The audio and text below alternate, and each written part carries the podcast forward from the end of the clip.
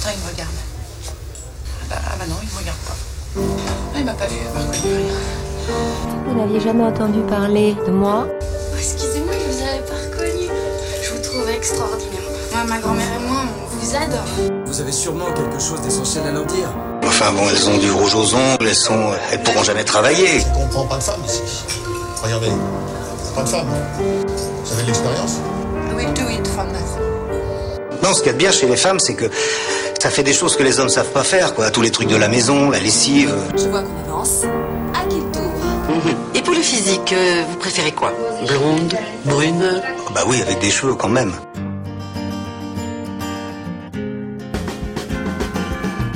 Et vous n'avez aucun style, aucun sens de la mode? C'était pas une question. Ah, d'accord, le turban du nuge, l'arrêt au milieu, le chignon, mais tout ça c'est le vernis. Sous le vernis, ça quelqu'un qui a morflé, pour faire sa place parmi les hommes. Et elles sont prêtes à venir en France, ces femmes-là Allez ennuyer quelqu'un d'autre avec vos questions. Notre fille. Alors, est-ce que l'une de vous a envie de nous faire part d'un problème particulier?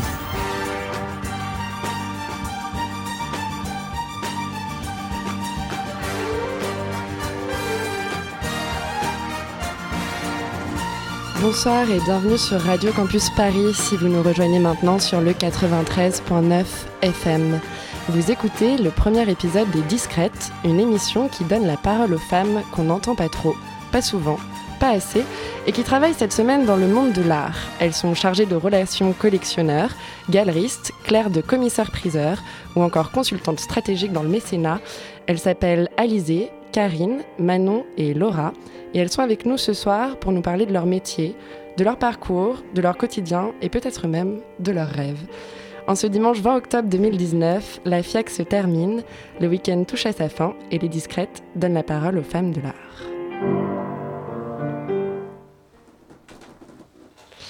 Bonsoir les filles, euh, merci de nous rejoindre sur ce plateau et sur euh, Radio Campus Paris. Euh, on va commencer peut-être par un premier petit tour de table dans lequel vous allez pouvoir vous présenter et nous raconter en quelques mots ce que vous faites véritablement dans la vie. Bonsoir Laura. Bonsoir. Euh, moi, je suis chargée des relations collectionneurs et institutions à la FIAC depuis trois ans maintenant. Et donc, mon métier, c'est euh, de gérer le- tout le public euh, non payant, euh, donc qui est invité, VIP, euh, à la foire, donc tout le public d'acheteurs de l'art. Voilà. Bonsoir Alizée. Bonsoir. Euh, moi, je travaille en tant que consultante freelance. Euh, je recherche des financements pour des projets culturels, des projets assez divers. Et là, en ce moment, mon client principal est aussi une foire d'art, une foire qui s'appelle ACA, also known as Africa, et qui aura lieu euh, dans quelques semaines après la FIAC, justement. Bonsoir Laura. Manon. Bonsoir Manon. C'est pas grave. Euh, Moi, je travaille chez Perrotin, je suis artiste liaison et sales. Donc, ça veut dire que je m'occupe euh, d'un groupe d'artistes à la galerie dont je gère un peu tous les aspects de la carrière, de la production des œuvres jusqu'aux expositions en interne et en externe à la galerie. Donc, ça inclut aussi les relations avec les institutions euh, françaises et internationales. Et euh, vendeur. Donc, ça, c'est une bonne partie de mon métier. Donc, je vends des œuvres d'art et je bénéficie notamment de la FIAC pour ça, pour faire du chiffre. Merci. Et bonsoir Karine cette fois-ci. Bonsoir, alors moi je suis Claire de commissaire-priseur, donc je travaille en maison de vente aux enchères. Et je m'occupe euh, principalement des acheteurs, donc je suis en lien avec les acheteurs pour à la fois les règlements, la logistique euh, et puis un petit peu de, conseils euh, quand il faut, quand on a des œuvres qui peuvent intéresser des acheteurs habituels, voilà, ce genre de choses. Super. Euh, peut-être qu'avant de nous parler de votre euh, parcours euh, pour en arriver là, vous pourriez peut-être nous raconter en quelques mots une journée type pour vous, s'il y en a une. En tout cas, peut-être une journée type en octobre pour toi, Laura, avec cette FIAC. Euh, bah, ma journée type, elle est très intense en octobre. Euh, je gère surtout à ce stade euh, les demandes d'accréditation de tous les collectionneurs qui se manifestent souvent assez tardivement ou des galeries qui veulent, inviter en dernière minute des clients très importants. Donc principalement, c'est ça, de la réponse aux mails par téléphone. Euh, gérer leurs inscriptions à des visites parce qu'on prépare tout un programme euh, VIP qui est dédié pour eux. Donc euh, ça peut arriver aussi de, les inscrire à des événements souhaitent, auxquels ils souhaitent absolument assister, etc. Donc c'est un public qui est très exigeant. Mais, mais voilà, en octobre, c'est surtout la demande d'accréditation. Parce que peut-être pour que nos auditeurs comprennent un peu mieux ce qu'est la FIAC, la Foire internationale d'art contemporain. Oui, tout à fait. c'est une foire qui a lieu tous les ans au Grand Palais. Euh, qui rassemble 199 galeries exposantes, si je ne me trompe pas, euh, donc françaises et internationales. Euh, elles ont donc des stands au Grand Palais, mais également au Petit Palais, juste en face, et aussi dans le Jardin des Tuileries, la place de la Concorde, et également place Vendôme, où on présente une œuvre tous les ans d'une artiste ou d'un artiste. En l'occurrence, cette année, c'est Yayoi Kusama, qui est une femme. Génial, on, est dans le thème. Mhm. Euh, du coup, toi, Manon, tu travailles pour une galerie qui sera présente euh, à la FIAC, qui est présente à la FIAC, puisqu'on est censé être euh, le 20 octobre. On, triche un peu cette émission et bien sûr n'est pas diffusée en, direct, malheureusement. Ah oui, absolument. Perrotin est, est, à la FIAC depuis l'origine de la foire et, et, le stand, le grand stand à l'entrée de la foire, parce que représente le bastion français et la fierté de la France. pendant la FIAC, on a notamment des, des projets hors les murs donc là, cette année, une œuvre de Johan Créten, qui est un artiste que je représente à la galerie. Euh, une pièce qui s'appelle De Vlermuis, qui sera présentée et qui est déjà d'ailleurs présentée euh, devant le Petit Palais euh, jusqu'à la fin de, de, la FIAC, donc jusqu'à aujourd'hui. et, et qui, qui, vient directement d'un parc de sculpture en Suède, à Pilan, que je vous invite à visiter si un jour vous en avez l'occasion. Donc on intervient sur à la fois les projets hors les murs, les projets de la FIAC, et là je rentre tout juste de Frise Londres, qui est une autre grande foire d'art contemporain, aussi internationale, et qui inaugure souvent euh, l'année euh, l'année des foires pour les galeries d'art contemporain. Voilà.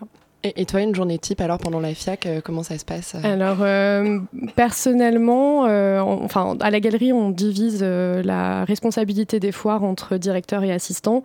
Donc je suis plus en charge de frise. Donc euh, ma journée type, ça va être arriver sur le stand à 8h du matin, faire les changements avec les art handlers. Ensuite, c'est une journée complète de vente, de prise de contact, euh, d'explication des œuvres. Alors art handlers, peut-être que tu ah, peux expliquer pour nos auditeurs oui, un Art handler, c'est euh, c'est le nerf de la guerre dans une galerie. Ce sont les gens qui sont chargés de l'installation des œuvres d'art, qui sont souvent des artistes eux-mêmes d'ailleurs, qui comprennent très bien les pièces et qui sont qu'on appelle aussi des régisseurs, qui peuvent être extra ou internes à la galerie ça dépend de la taille de la galerie et ça dépend comme du fonctionnement. Donc voilà, donc c'est une journée de foire, c'est euh, des ventes euh, toute la journée, c'est des rencontres, c'est des prises de contact et le soir, c'est préparer les changements de stand pour le lendemain, dîner avec les collectionneurs, se coucher, faire ses mails et se relever à 7h du matin. voilà. Un beau marathon. Oui, un beau marathon. Euh, Alizé, toi aussi, tu travailles euh, pour une autre foire mhm. d'art, AKA, also known as Africa. Mhm. C'est quoi ta journée type pour AKA ou pour euh, pas à pour la FIAC ou pour pas la FIAC C'est un peu différent. Moi, déjà, je suis freelance, donc la journée d'un freelance, je pense, c'est un peu euh, différente. Euh, tu commences la journée quand tu veux, évidemment, même si j'essaie de me cadrer vis-à-vis de mon client avec certains horaires et, qui sont tout à fait convenables. Euh, ma journée, ça dépend un peu de dans quelle phase tu es en fait vis-à-vis de, la foire. Euh, tu as une phase de prospection avant où tu vas chercher des, acteurs, des nouveaux partenaires, des nouveaux financements.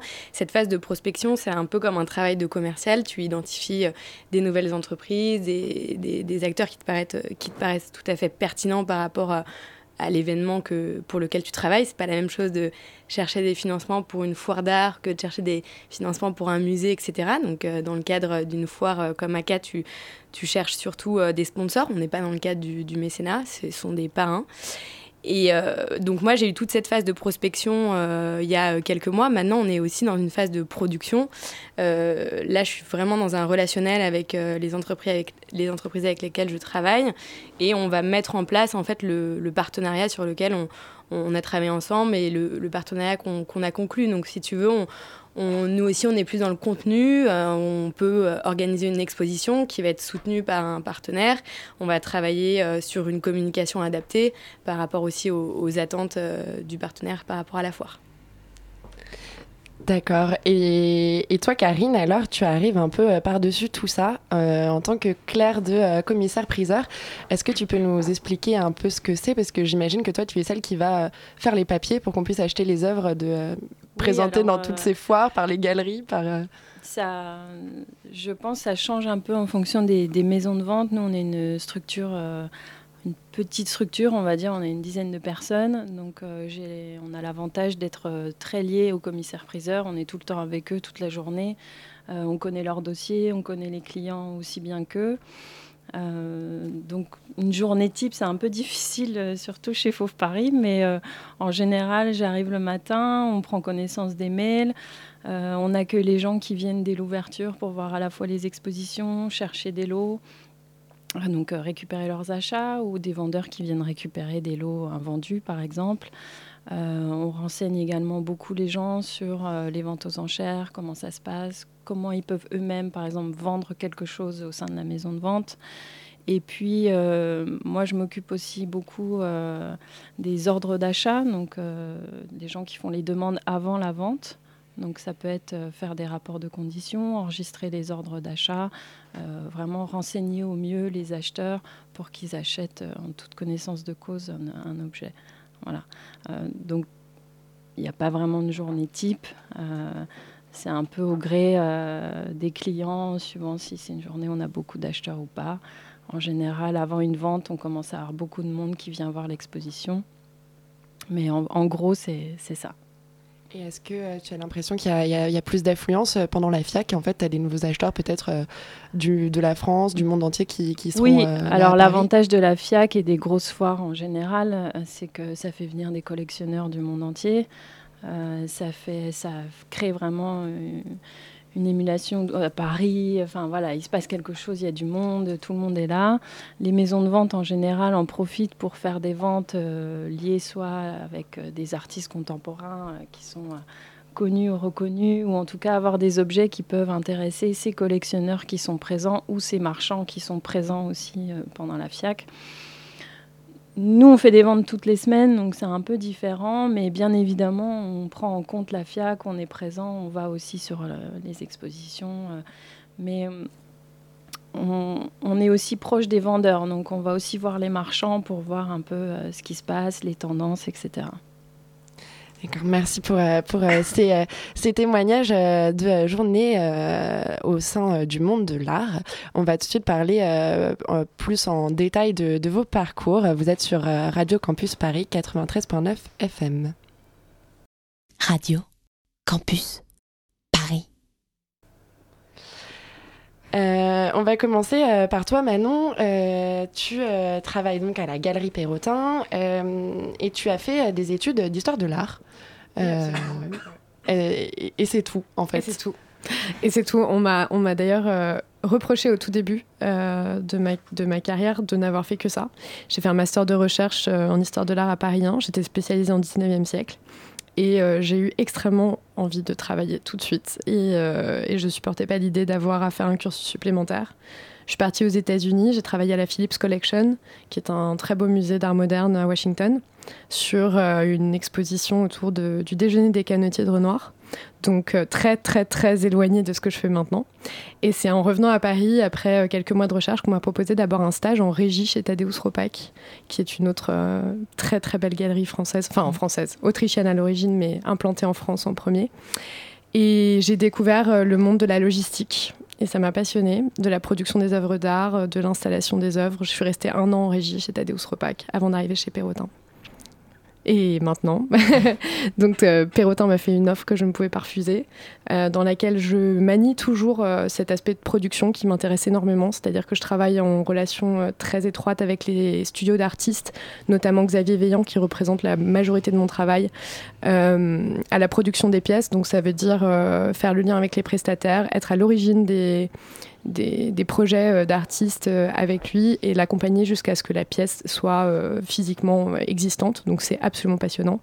on discute toute la journée avec eux. Moi, je vais très souvent au studio, déjeuner là-bas, parler avec eux, échanger, aller sur les sites de production pour voir l'avancée des pièces. Donc voilà, ça, ça représente vraiment la majorité de mon travail. Ok, du coup, tu as eu une expérience, toi, euh, euh, internationale avec euh, The Phillips Collection. Il, s'agissait donc d'un musée. Aujourd'hui, tu es plutôt en galerie. Mais est-ce que tu vois une différence au sein du monde de l'art entre la manière dont on travaille aux États-Unis et la manière dont on travaille peut-être aujourd'hui en France, à Paris? Alors, c'est difficile pour moi d'établir un comparatif là-dessus parce que j'étais dans un musée aux États-Unis, un musée d'art moderne privé de petite taille et je suis arrivée dans une grande galerie d'art contemporain en France. Donc le rythme de travail n'a absolument rien à voir. Donc aux États-Unis, c'était des journées qui commençaient relativement tard, qui se terminaient tôt. Avec voilà, on était très détendus, on travaillait sur des projets à 2-3 ans, alors que maintenant je prépare peut-être une dizaine d'expositions par an. Euh, avec euh, parfois euh, deux mois pour réfléchir à ce que je vais faire. Donc c'est extrêmement différent. Je pourrais pas savoir, je pourrais, je peux que comparer avec ce que je sais d'expériences vécues d'amis dans des galeries aux États-Unis pour savoir que c'est à peu près la même chose qui se passe en France et aux États-Unis dans les galeries d'art contemporain. Mais la différence entre le musée et la galerie est fondamentale à tous les niveaux. Et est-ce que, euh, euh, pourquoi, moi je voulais poser comme question, pourquoi l'art contemporain du coup? Puisque tu es passé de l'art moderne du coup à contemporain. Euh, en fait, j'ai appris quelque chose dans l'évolution de ma carrière, c'est que les opportunités qu'on donne font toujours déroger au plan qu'on avait en premier lieu. Donc, euh, j'ai été un peu frustrée par mon expérience dans un musée, pour être honnête. Euh, je me sentais jeune et vive et j'avais envie d'avoir des projets à tout va et d'être débordée de travail. Et honnêtement, ce n'était pas le cas. Et en fait, en arrivant chez Ropac, déjà, je pense que j'ai fait, on va dire, un chemin intermédiaire entre l'art moderne et l'art contemporain parce que les artistes chez Tadeusz Ropac sont aussi des artistes très institutionnels. Euh, le leg de euh, Rauschenberg, par exemple, ou euh, des œuvres de Joseph Beuys.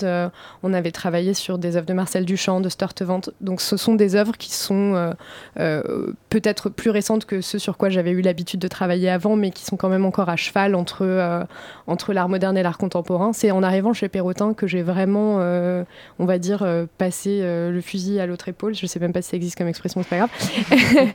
et, et, que je me suis lancée là là-dedans aussi parce que j'ai appris à comprendre l'art contemporain et à arrêter de le mépriser, ce qui était vraiment un chemin important à faire pour moi parce que euh, j'avais pas compris avant. Voilà, tout simplement. une très bonne raison. euh, bah merci. Et toi, Karine, donc, euh, comme on a dit, tu es Claire de commissaire-priseur chez Fauve Paris, donc qui s'occupe de la vente aux enchères euh, d'œuvres d'art. Et avant ça, tu as fait euh, un master de l'art, pardon, un master de marché de l'art à la Sorbonne. Est-ce que tu peux nous expliquer comment, qu'est-ce qui t'a donné envie de, faire ce métier déjà, et aussi comment, avec ce master, on débouche là-dessus? Alors, moi, c'est un petit peu. J'ai commencé par du droit pur euh, du notariat, donc euh, vraiment rien à voir. Euh, dans mon expérience professionnelle notariale, j'ai commencé à avoir un manque un peu culturel, on va dire, où, m'intéresser au marché de l'art à côté ne suffisait plus. Donc j'ai décidé de reprendre mes études pour faire ce, master. et en fait, c'est par le biais de ce master, on devait faire un stage à l'ISée pour à témoigner aussi, parce qu'on a fait le même, même diplôme.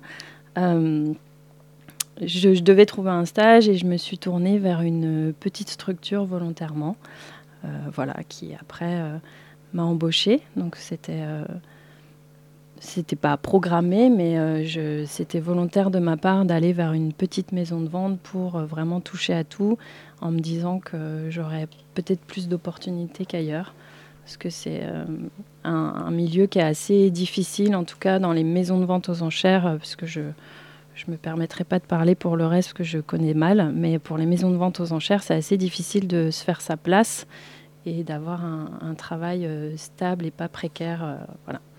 Donc, mais le, le c'est quelque chose qui m'intéressait et voilà, c'est vraiment intellectuel, avoir ce contact auprès des œuvres avoir aussi le contact humain auprès des gens qui sont passionnés, collectionneurs. Donc c'est quelque chose qui est toujours très positif en général.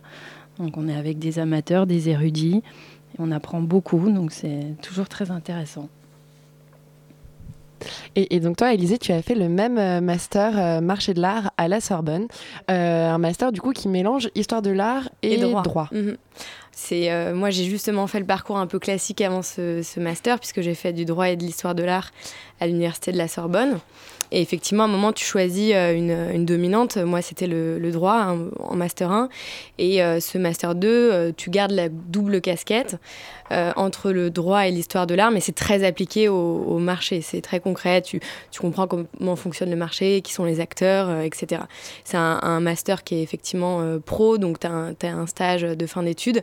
Moi, j'étais dans une structure, une institution qui s'appelle le Centre des Monuments Nationaux, au service mécénat. Euh, j'étais toujours, euh, enfin la question des financements, euh, c'était quelque chose qui était que je voulais absolument explorer.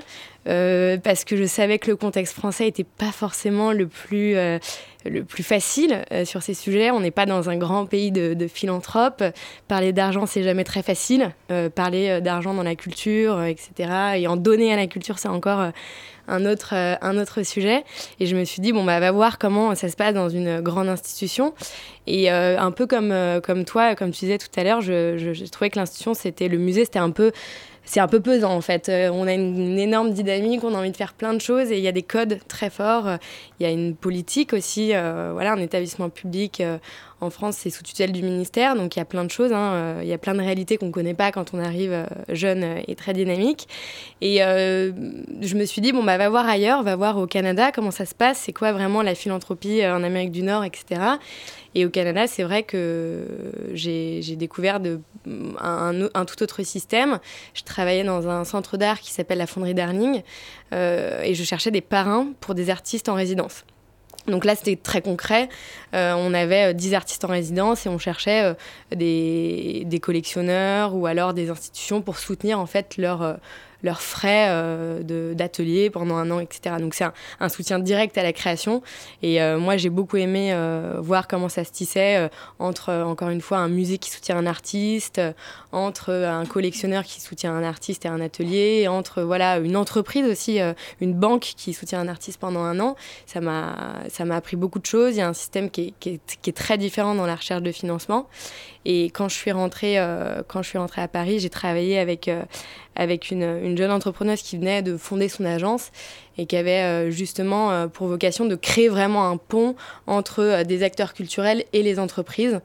Euh, pour justement aller rechercher des, financements toujours. Et j'ai pu travailler avec euh, des institutions culturelles, plutôt en conseil. On a conseillé par exemple le château de Fontainebleau sur une campagne de mécénat participatif. Euh, et après, on cherchait des financements pour des acteurs soit du marché, comme une foire, comme ACA aujourd'hui, soit même des, des particuliers sur des projets d'entreprise, etc. Et cette diversité, c'était absolument génial. je, j'ai toujours le même discours, c'est toujours pas très facile de chercher des financements en, France, mais euh, mais il y a quand même des beaux projets qui se mettent en place là autour d'ACA. Euh, on, a des beaux partenariats cette année, des vrais engagements aussi euh, d'entreprise, donc ça fait plaisir aussi de voir des choses concrètes se mettre en place. Voilà, vous écoutez Radio Campus Paris sur le 93.9 FM. Si vous avez des sous de côté, vous pouvez euh, devenir mécène, vous aussi, euh, dans la région euh, Île-de-France, la France entière ou même le monde, puisque on est diffusé tout autour du monde sur le web. et du coup, toi, Laura, comme on l'a dit, tu es chargée des relations entre collectionneurs et institutions, notamment à la FIAC. Et tu as fait Sciences Po Lille. Moi, je voulais savoir si tu as fait un, du coup, un master spécialisé euh, dans l'art. et pareil, qu'est-ce qui t'a amené euh, du coup, à faire ça Si, si ce n'est pas, si pas le cas? Bah, du coup, Léa le, le, sait, mais moi, j'ai un parcours un peu euh, atypique dans le sens où les gens qui travaillent dans mon secteur ont tous fait des, des études spécialisées. Moi, pas du tout. J'ai fait donc, Sciences Po Lille, le master de communication. Donc, c'est assez, enfin, très général même, je dirais. Euh, ça m'a pas apporté euh, de connaissances spécifiques euh, sur le milieu, mais moi, c'est plutôt mes stages en fait qui m'ont orienté vers cette voie. j'ai commencé avec un stage à la fondation d'entreprise Ricard, qui est assez établie dans, dans, ce milieu et qui m'a vraiment donné envie, parce qu'en fait, c'est une toute petite fondation, mais elle est assez impactante parce qu'elle a une programmation qui soutient notamment les jeunes artistes.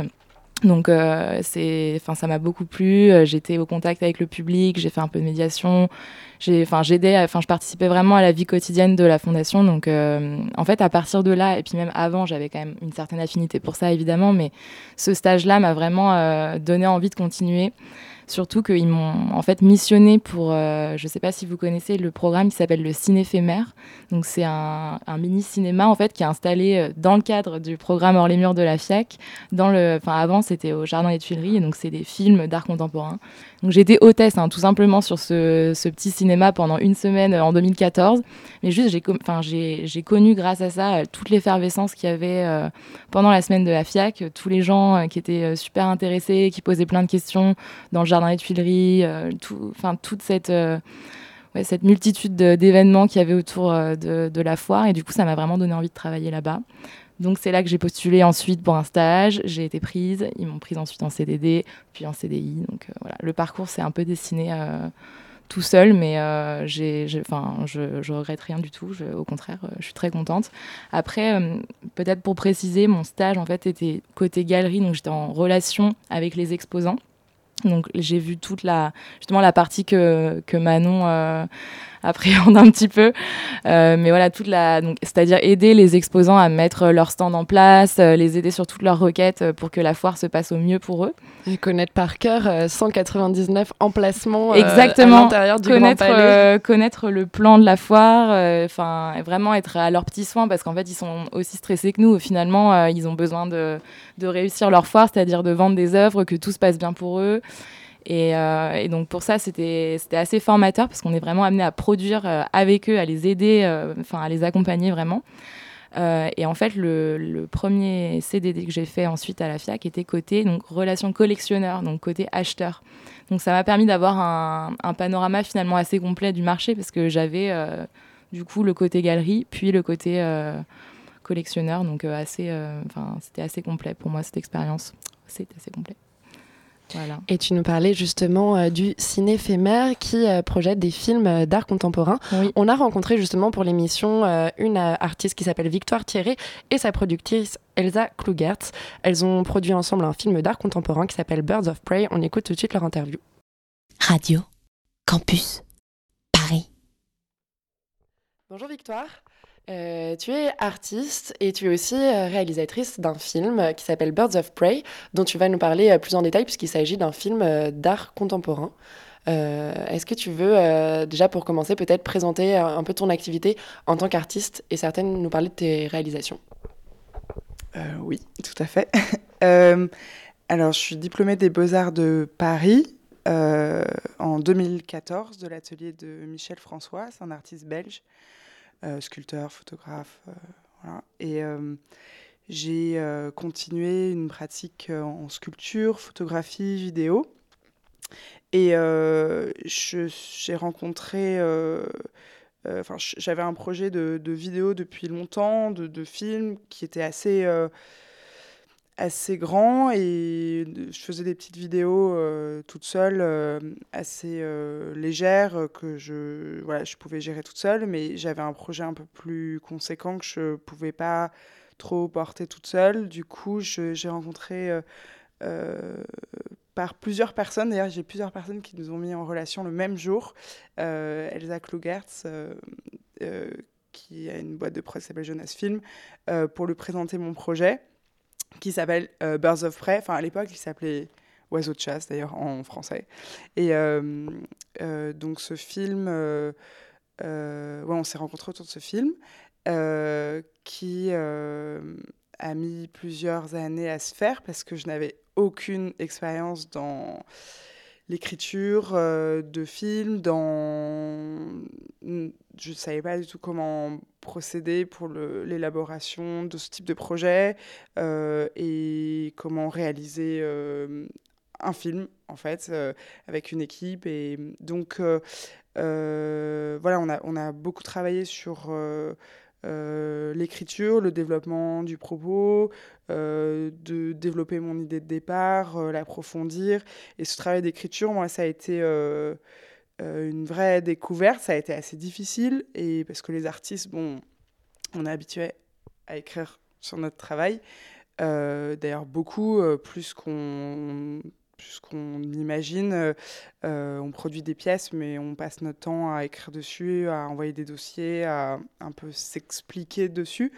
Donc, mais en film, c'est différent. C'est le développement d'une pensée, d'un on, voilà, on a, on a des images en tête, mais il faut vraiment euh, euh, comprendre le lien entre chacune et, le, et le, la trame de fond. Et, et ça, c'est vraiment, enfin, moi, c'est le travail avec euh, la qui a été hyper intéressant et, et c'est là que je situe le pour moi ça a été le, rôle principal. Ça a été vraiment d'être euh, aidé et guidé euh, tout au long de cette, ce parcours là euh, pour arriver à au jour 1 du tournage et qui voilà été compliqué parce que c'était dans une base militaire de Rafale de l'est de la France Saint-Dizier qui est une base qui abrite 50 rafales, 200 pilotes et 2500 militaires. Donc c'est voilà, c'est un, environnement particulier. Voilà, cette interview est à retrouver en intégralité en podcast sur le site de radiocampusparis.org.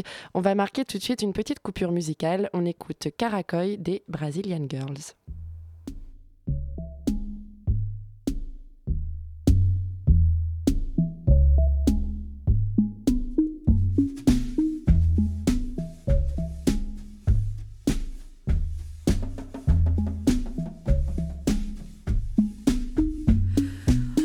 Walking in Caracol early in the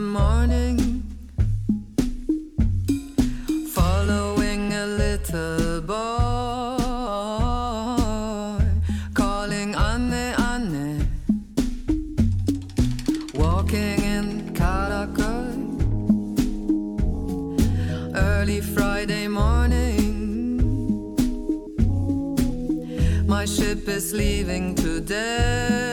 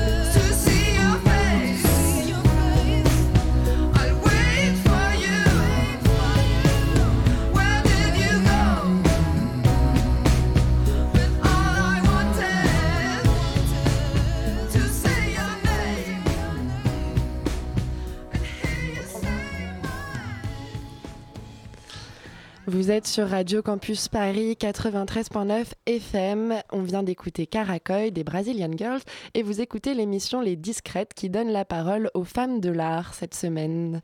Euh, notre deuxième partie d'émission, euh, plus d'échanges et de débats après euh, vos témoignages, euh, on va commencer par aborder une première question qui, est, bah, qui concerne la place des femmes dans ce milieu. C'est vrai qu'aujourd'hui, quand on parle du monde de l'art, du monde de l'art contemporain, on pense à des hommes collectionneurs, on pense à Pierre Berger, on pense à des artistes masculins aussi. Finalement, c'est un milieu qui est un peu connoté de façon masculine, alors que quand on regarde les parcours euh, d'études, les, cursus scolaires, on retrouve parfois plus de 80% de filles euh, dans ces cursus-là. Comment ça s'explique euh, pour vous, pour toi, Élisée bah, c'est complètement ça. C'est même 90%. Euh, quand tu commences en droit et histoire de l'art, c'est une promotion de 60 élèves et il y a trois garçons, un peu perdus au milieu de la masse.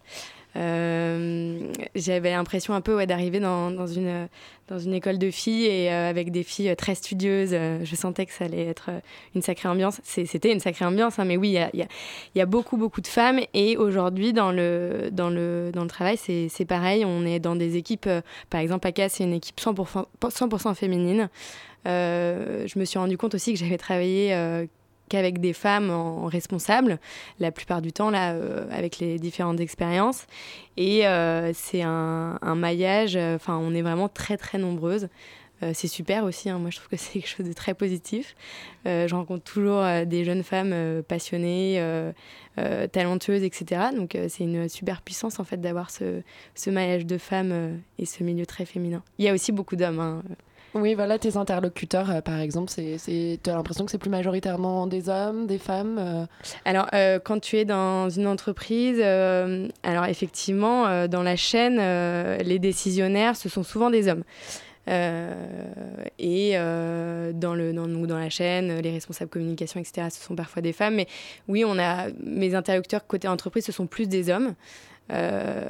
C'est assez mixte, mais euh, dans les postes de décision, etc., euh, majoritairement, ce sont des hommes. Comment on explique ça, cette masse féminine dans les études justement d'art? Ah, comment on explique cette place féminine dans les études d'art? Waouh euh, Je pense qu'il y a quand même un cliché un peu culturel euh, qui, est, qui existe. Euh, notamment, j'avais entendu des, des, des, espèces de rumeurs concernant l'école du Louvre, que l'école du Louvre c'était fait pour les femmes de polytechniciens. Je ne sais pas si vous avez déjà entendu parler de ça. Donc, je pense que l'histoire de l'art a la vie dure pour ça. Et depuis des années, l'histoire de l'art c'est un peu considéré comme le cursus féminin qui va permettre à une femme à côté de son mari de parler pendant les dîners mais c'est vraiment ça. Et donc je pense... Comme quoi Indiana Jones peut-être. Alors attention, Indiana Jones est archéologue. et il y a beaucoup plus de mecs en archéologie qu'en histoire de l'art. Mais, euh, mais c'est vrai que je pense que les, les, les, clichés ont la vie dure et, euh, et, euh, et, petit à petit on se rend compte qu'on on est nous-mêmes un petit peu victimes de ces clichés-là. Alors après, qu'est-ce qu'on en fait? C'est la question d'après. C'est qu'est-ce qu'on fait de ces clichés? Est-ce qu'on les... est qu'on on, on, épouse un polytechnicien ou est-ce qu'on fait carrière? Quoi? C'est un peu ça le, la question d'après. Moi, je me rends compte euh, dans, dans, dans, les galeries dans lesquelles je travaille, donc chez Perrotin, euh, on a une équipe de direction artistique composée exclusivement de femmes, à l'exception de deux hommes. Donc c'est quand même c'est un super beau score. On est très fiers de ça. On a que des, on travaille quasiment qu'avec des femmes. Euh, maintenant, euh, c'est vrai que quand on arrive à des très hauts postes, que ce soit dans les musées ou dans les galeries d'art, euh, je connais voilà très peu de galeries qui sont des galeries de femmes. Donc il y a Nathalie Obadia, il y a Chantal Crozel, il y a évidemment Marianne Goodman, la grande Marianne Goodman, mais enfin ça, représente quand même une toute petite minorité. Et c'est la même chose. On essaye maintenant nous chez Perrotin de diversifier l'entrée de nos jeunes artistes et de faire intervenir de plus en plus d'artistes femmes. C'est très important pour nous de faire entrer à la galerie des artistes femmes et de leur donner la parole. Oui, toi Laura, tu nous rappelais en début d'émission que cette année, la FIAC met à l'honneur une artiste femme. Euh, tu as l'impression, de, depuis que tu es à la FIAC, ou en tout cas depuis que tu t'intéresses euh, à cet événement, que c'est une généralité, un an sur deux, on met à l'honneur une femme, ou c'est beaucoup plus rare que ça? Bah, On aimerait bien le faire plus souvent. Après, c'est selon les propositions des galeries, euh, selon ce que retiennent les comités, évidemment, mais on a toujours cette sensibilité-là pour essayer de représenter des femmes. Euh, après, c'est ce que je voulais dire pour compléter ce que disait Manon. Il euh, y a quand même une tendance, je trouve, si on est un petit peu optimiste. Euh, là, euh, récemment, il y a eu la nomination de Rebecca Lamarche-Vadel à la Fondation Lafayette ouais. Anticipation. Et au Palais une, de Tokyo et, aussi. Ouais. Voilà, mmh. et au Palais de Tokyo, il y a eu Emma Lavigne. Donc, enfin, progressivement, il y a Laurence Descartes au musée d'Orsay. Enfin, il y a des, des, personnalités femmes qui réussissent à prendre la tête de, de, très grandes institutions parisiennes. Et ça, je trouve que c'est euh, c'est quand même plutôt porteur euh, d'espoir. Mmh. Euh, après, ça se voit aussi, enfin, j'espère de plus en plus, mais à travers ce que nous, on promeut aussi beaucoup pendant la semaine de la FIAC, on promeut beaucoup la, pro la programmation de toutes les institutions parisiennes. Et là, cette année, il va y avoir une rétrospective de Kiki Smith à la Monnaie de Paris. Enfin, il y a, des, il y a Katinka Bog, justement, à la Fayette Anticipation, toutes les deux des grandes femmes artistes. Donc, on essaye, je pense que progressivement, ça va. Enfin, c'est en train de, de prendre le, le, le, dessus. Enfin, pas le dessus, mais c'est en train de. Ça arrive. Ouais. Ça arrive. On espère que ça arrive. Voilà.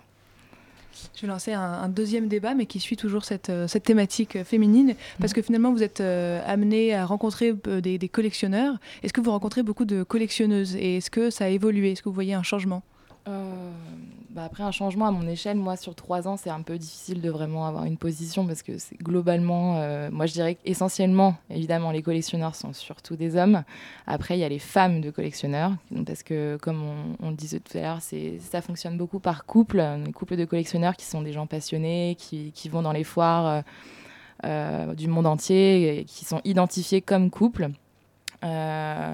Après, il y a quelques rares cas de, de femmes collectionneuses. Euh, bah, pour venir avant cette émission, j'ai essayé de me creuser la tête, mais j'ai trouvé Maya Hoffman quand même qui fait, Ouais, euh, qui fait euh, la, voilà, qui a monté de toutes pièces le projet de la fondation Luma à Arles, qui est une, une très, très très grande fondation dans laquelle elle expose euh, les œuvres de sa collection et qui, enfin voilà, c'est une très très grosse initiative qu'elle qu'elle a mis en place.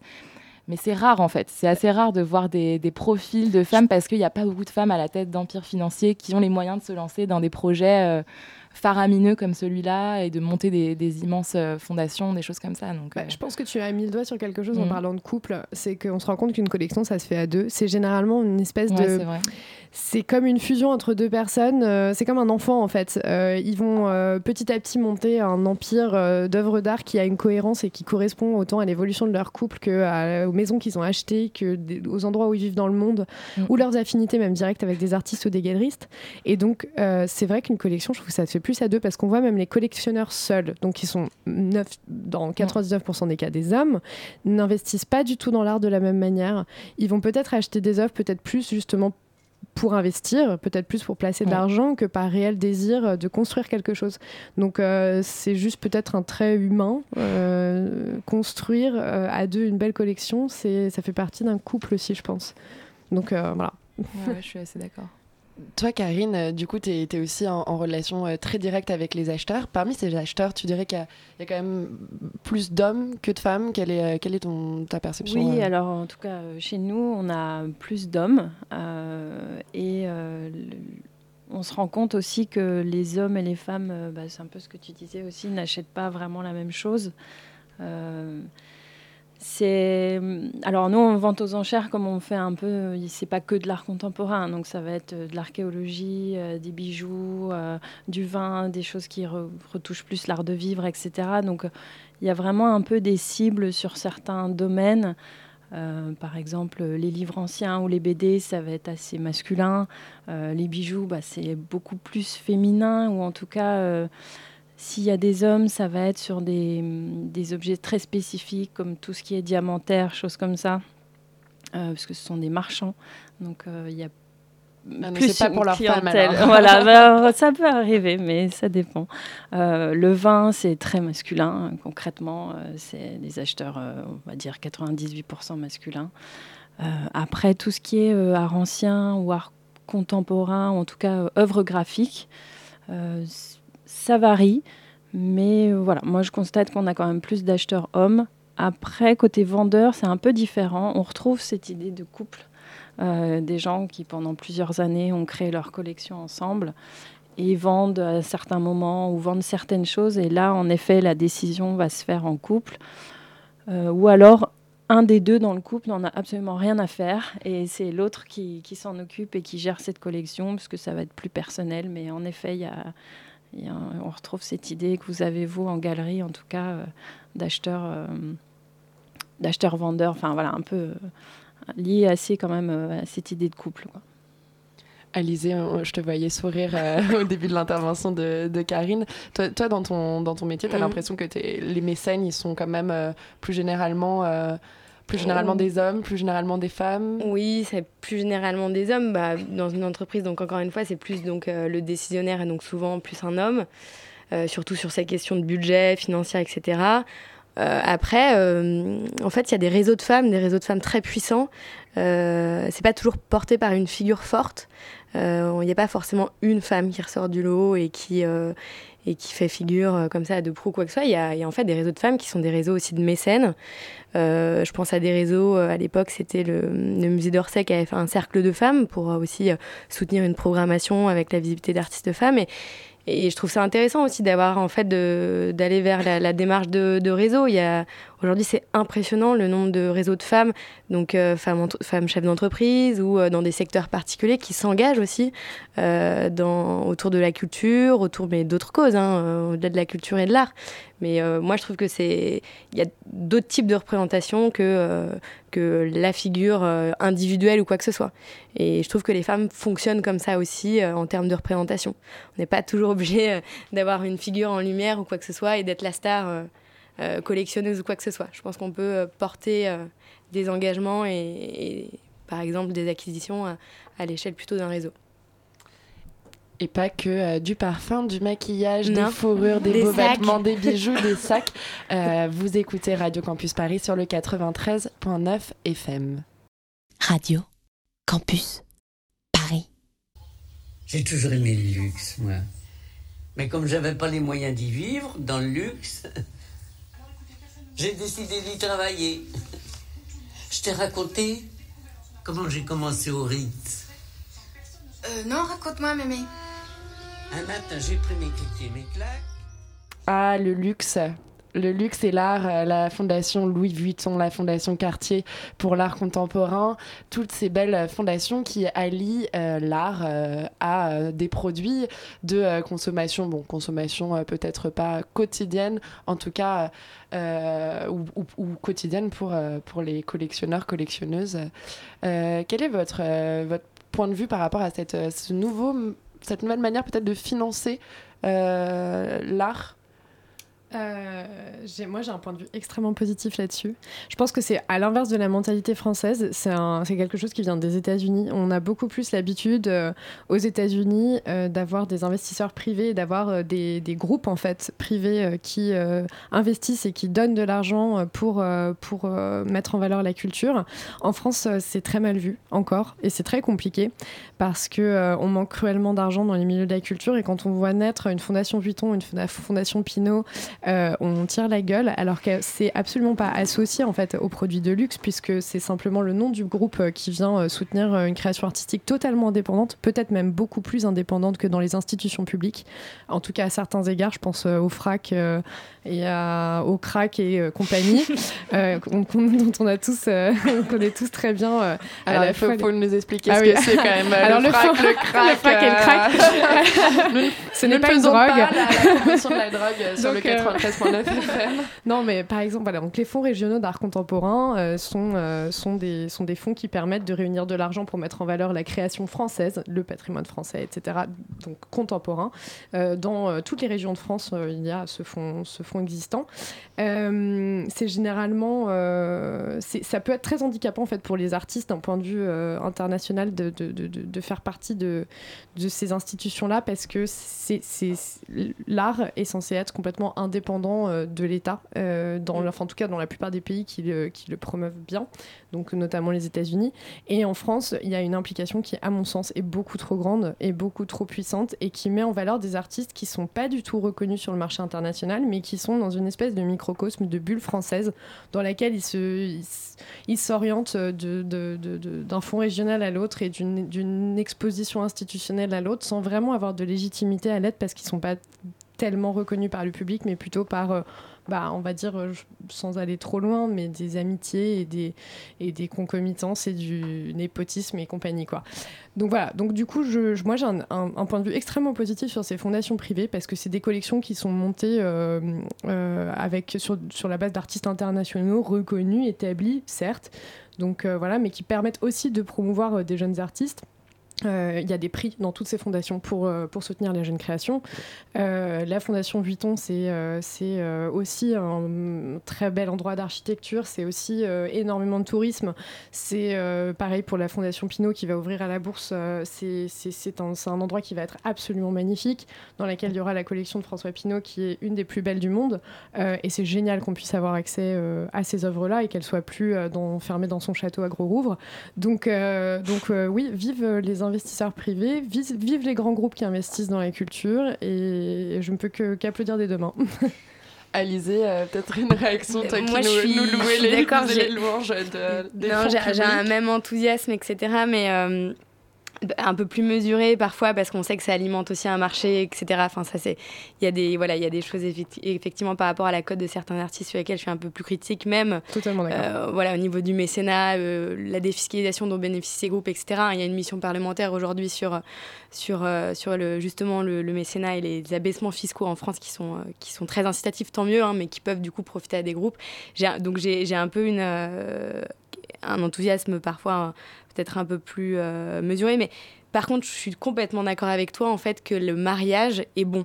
Le mariage est bon, ça veut dire que euh, c'est génial en fait de voir euh, même au-delà de, fondations aussi magnifiques ou une programmation aussi ambitieuse, etc., de voir des, même des vitrines ou des, des magasins de luxe qui sont de véritables œuvres d'art et qui ont des collections absolument hallucinantes.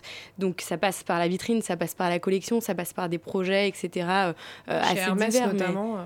Ouais, chez Ouais. Hermès. Enfin, euh, par exemple, j'étais au Japon cet été, j'ai vu, euh, voilà, Hermès au Japon. le magasin, c'est vraiment une œuvre d'art à part entière. C'est génial. Et si dans la rue, on peut avoir plus de manifestations grâce à justement des boutiques absolument exceptionnelles comme ça, je suis complètement euh, pour. Enfin, je veux dire, euh, ce mariage-là, je le trouve euh, réussi. Et après, quand c'est sur le sac à main, avec une signature Jeff Koons, des choses comme ça, je sais pas. Enfin, je suis pas friande, mais en tout cas, je, je suis aussi enthousiaste sur le mariage de départ. Et bientôt des sacs à main de Jeff Koons exposés à la FIAC, Laura. euh, quel est ton point de vue, toi, sur- Non, mais il y aura des sacs à main Murakami si ça vous intéresse. Distribués par la galerie. Vernissage euh, la semaine prochaine.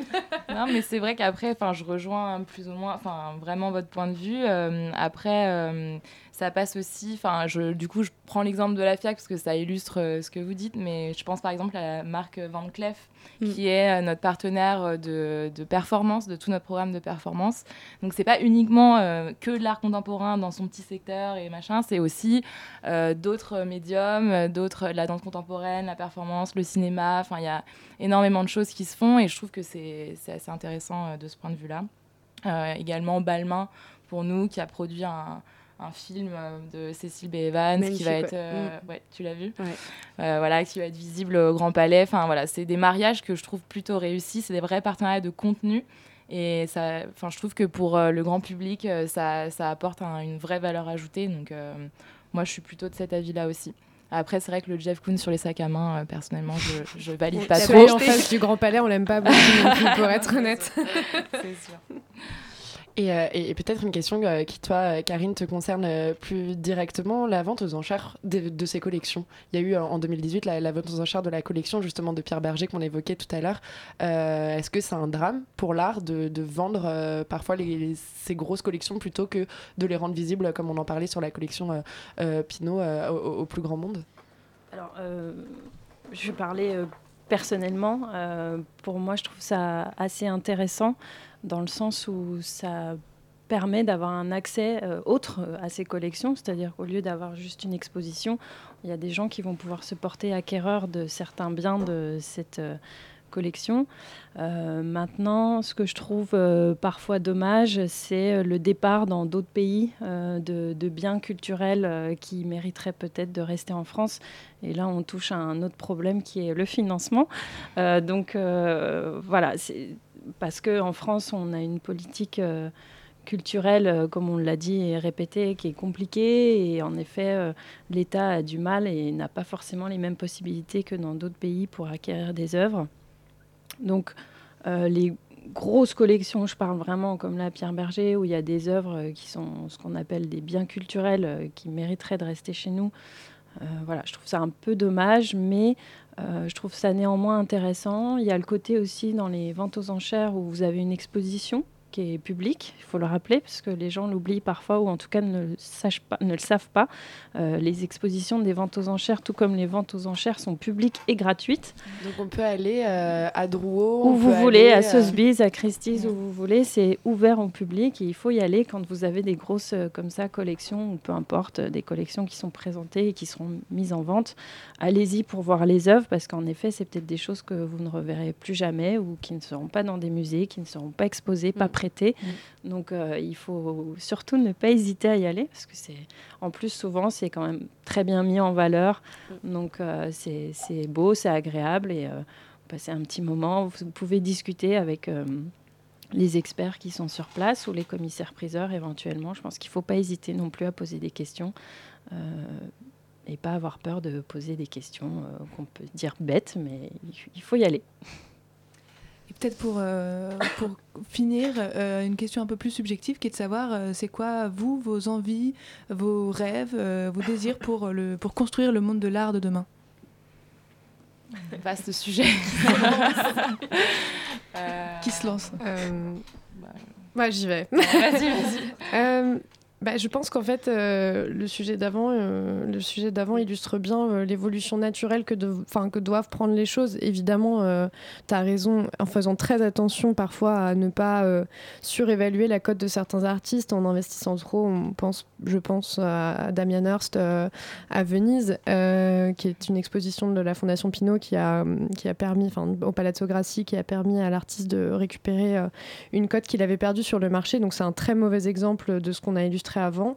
Euh, mais je pense que euh, l'initiative privée, euh, c'est aussi l'initiative privée, ça va aussi permettre en fait aux artistes d'avoir plus de liberté dans leur expression, parce qu'il faut quand même pas oublier que bah, on est marchand et on a besoin de vendre. Et en fait, ce besoin peut parfois aussi euh, oppresser l'artiste, euh, le diriger vers des choses peut-être commerciales. Et ça, moi, c'est quelque chose qui dans mon métier peut me déranger euh, voire me dérange fondamentalement. Et j'aimerais que l'initiative pri- privée permette en fait aux artistes d'être quasiment tout le temps sur le terrain de la carte blanche, un peu sorti du white wall euh, avec les quatre murs blancs de la galerie et de l'exposition euh, telle qu'on le connaît maintenant, mais plutôt de dire bon voilà, on va financer un moment en fait, on va financer un moment et, euh, et ce moment l'artiste peut y penser comme il veut puisque l'argent est décerné juste à ça et éventuellement peut-être pourquoi pas à une acquisition de la pièce après. Donc moi c'est comme ça que je vois l'évolution des choses. Peut-être une, ouais. une dernière réaction euh, très rapide, puisque euh, malheureusement on arrive déjà à la fin de, euh, de cette émission. Bah, je pense que c'est ça, tu vois, donc un espace de liberté toujours plus grand, etc., pris par l'art. Et c'est ça un- aussi un monde qui se redéfinit complètement en dehors des, des quatre murs blancs et en dehors euh, bah, aussi d'un schéma un peu euh, parfois soit trop pris par l'argent, soit justement par des politiques publiques un peu trop enfermées. Donc quelque chose de toujours plus engagé aussi. hein, L'art peut porter aussi des grands défis euh, de demain. Donc euh, quelque chose aussi de beaucoup plus ambitieux. Et porté par des acteurs différents et par des jeunes femmes, toujours plus. Et peut-être pour conclure, euh, Laura, est-ce que tu aurais une exposition à nous recommander, euh, puisque la FIAC se termine aujourd'hui, dimanche 20 octobre, euh, pour euh, cette euh, fin de, de mois d'octobre, début novembre, une expo qui arrive bientôt? Bah écoutez, il y a le, bientôt le vernissage de l'expo dont je parlais tout à l'heure de Kiki Smith à la Monnaie de Paris. Et justement, je pense que c'est plutôt bien dans le thème parce que c'est une artiste qui a été euh, vraiment militante, enfin, qui est militante pour le droit des femmes, etc. Donc euh, je vous invite vraiment à, à aller la, la voir. Voilà. Bah, merci beaucoup pour toutes ces recommandations. Merci beaucoup euh, Alizé, Laura, Karine et Manon euh, d'être venues répondre à toutes nos questions euh, au micro des discrètes.